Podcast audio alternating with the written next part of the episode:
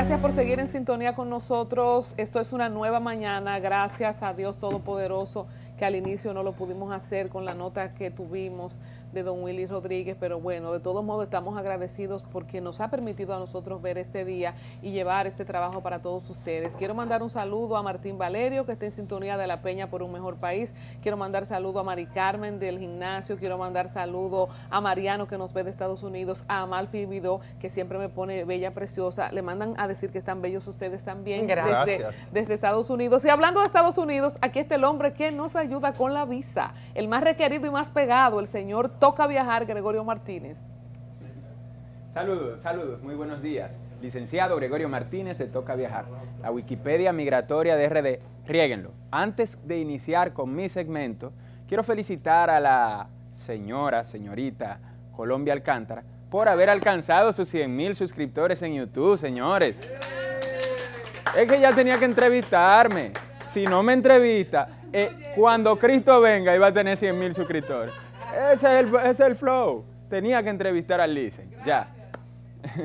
De verdad, felicidades. Muchas felicidades. Bueno, señor Toca, vamos a iniciar con cuáles son los motivos para aplicar a una cita de emergencia, porque ahora que el consulado está cerrado, todo el mundo se está inventando una emergencia y algunos sí la tienen. ¿Cómo, cómo saber qué es una emergencia y cómo aplicar? Así es, así es. Eh, ustedes saben que desde el día 16 de marzo del año 2020, cuando inició la pandemia, la embajada, el consulado, los consulados de los Estados Unidos en el mundo, pero sobre todo en República Dominicana, cerraron para asuntos de rutina. ¿Qué son asuntos de rutina? Visas de turismo, citas normales para residencia y cualquier tipo de cita que tenga que ver con normalidad, fuera de emergencia. A partir de ahí, señores, no hubo una cita disponible para nadie.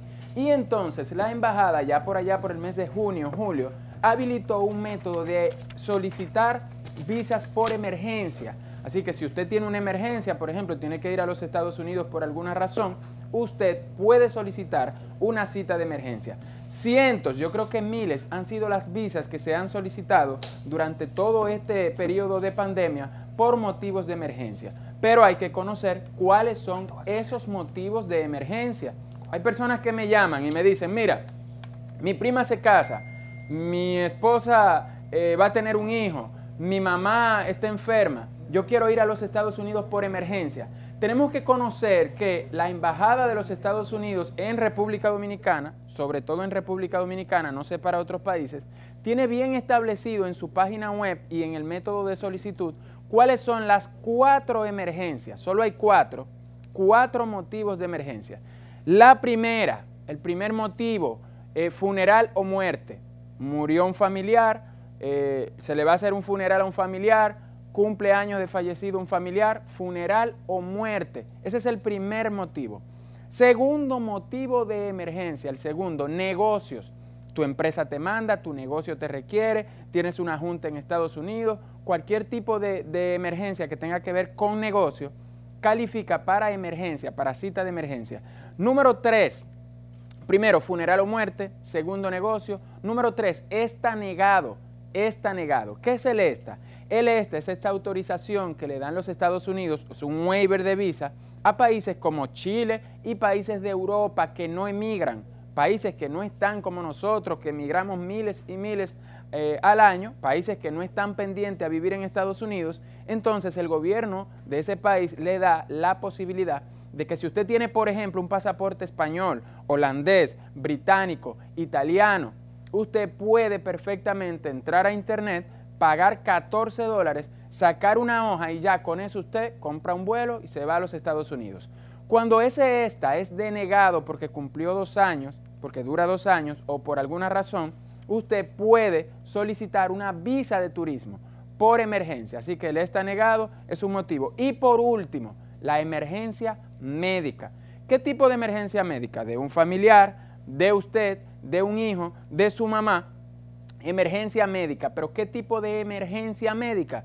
Emergencia, señores. No es que a mi mamá le duele la cabeza y yo quiero ir a visitarla. No. Hemos conseguido cientos y cientos de citas en pandemia por personas que le ha dado, por ejemplo, el COVID, han quedado con secuelas y un hijo quiere ir a verla, a visitarla Hemos también conseguido muchísimas citas, muchísimas visas para personas que van a donar órganos. Y así sucesivamente, emergencia médica. Así que ahí están los cuatro motivos para en pandemia usted presentarse a la embajada y solicitar una visa con una cita de emergencia. Dicen, y si ya pagué el dinero que se paga para que te den la cita, pero no me dan la cita porque yo no acaté esas cuatro condiciones que usted acaba de decir, ¿pierdo el dinero? Interesante pregunta, muy buena, de verdad. No sabía que iba a ser esa pregunta. Pero miren, la cita de emergencia, para obtenerla, primero usted tiene que hacer todo el proceso de una cita normal.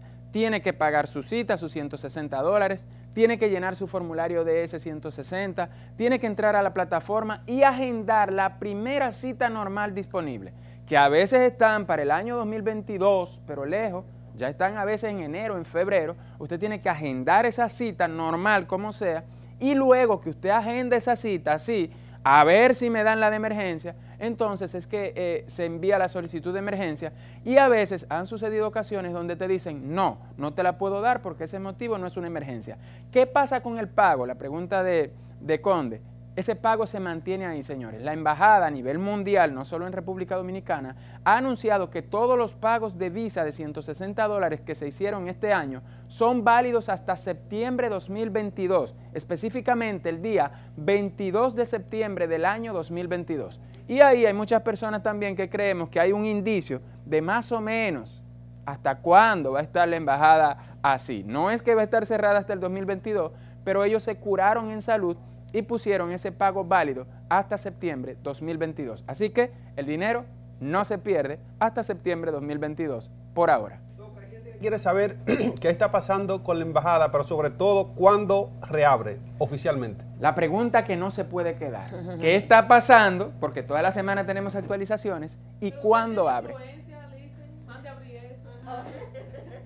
Claro, usted puede. yo, ¿verdad? Claro. Un improvisado de la vida. Yo, yo lo que me paro en un medio a hablar de inmigración, señor, como digo yo en mi canal, yo lo que me paro aquí a, hablar cosas de inmigración, de lo que está sucediendo, pero yo no soy nadie. En inmigración nosotros solo preparamos documentos. Quisiera yo Ahora, si estuviera Donald Trump, no te digo, yo hago una llamada, pero ustedes quisieron votar por Biden, ¿verdad? Pues ahí tienen entonces su embajada cerrada. Si fuera con Trump, yo hago una llamada y cuando viene a ver... ¿Usted trompista? Cuando viene, por lo menos me la toma la llamada. claro que sí. Eh, la pregunta de Iván, eh, perdí la pregunta. Te la, te la, reitero. Lo que la gente quiere saber es cuándo reabre la embajada ¿Cuándo reabre la embajada y qué ha sucedido? Bien. Lo primero es qué ha sucedido esta semana. Esta semana, señores, vimos por primera vez, oigan bien, escuchen, humanos, por primera vez vimos citas para visa F4 ¿Quiénes son los F4? Los hermanos de ciudadanos, señores.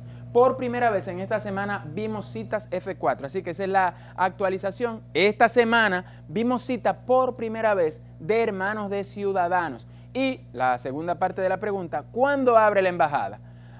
Pronto, muy pronto.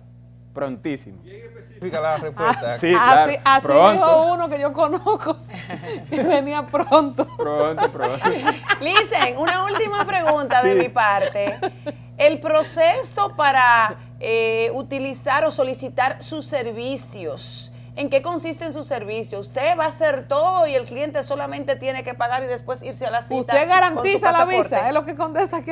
Mire. No, lo que incluye su servicio.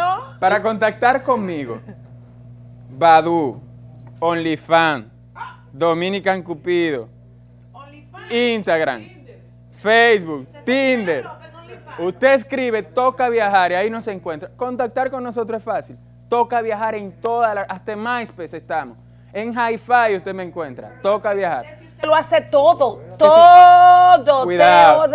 Siempre tiene una pregunta incisiva y me dañó el segmento de la semana pasada. Ah, todo dice. No, todo no. Nosotros gestionamos documentos, gestionamos citas, eh, hacemos peticiones, hacemos solicitudes de perdones y todo lo que tiene que ver con inmigración estamos para servirle. Arroba toca viajar, pero no garantizamos, señores, resultados, a pesar de que en una consulta de inmigración uno le puede decir a una persona, no se meta en eso, que no le va a ir bien. Nosotros tenemos ese ojo clínico en inmigración para decirle a una persona, sí, puede ir tranquilo y hasta ahora tenemos un 98-99% de acertación en lo que pronosticamos, sobre todo en las redes, porque en YouTube dicen que tenemos una bolita mágica. Si yo dije, eh, mañana va a llover, salga con su sombrilla. Porque en inmigración hemos hecho los estudios, de verdad que sí. Bueno, él es el mejor, es dominicano y está ahí en todas sus plataformas, arroba toca viajar. Muchas gracias.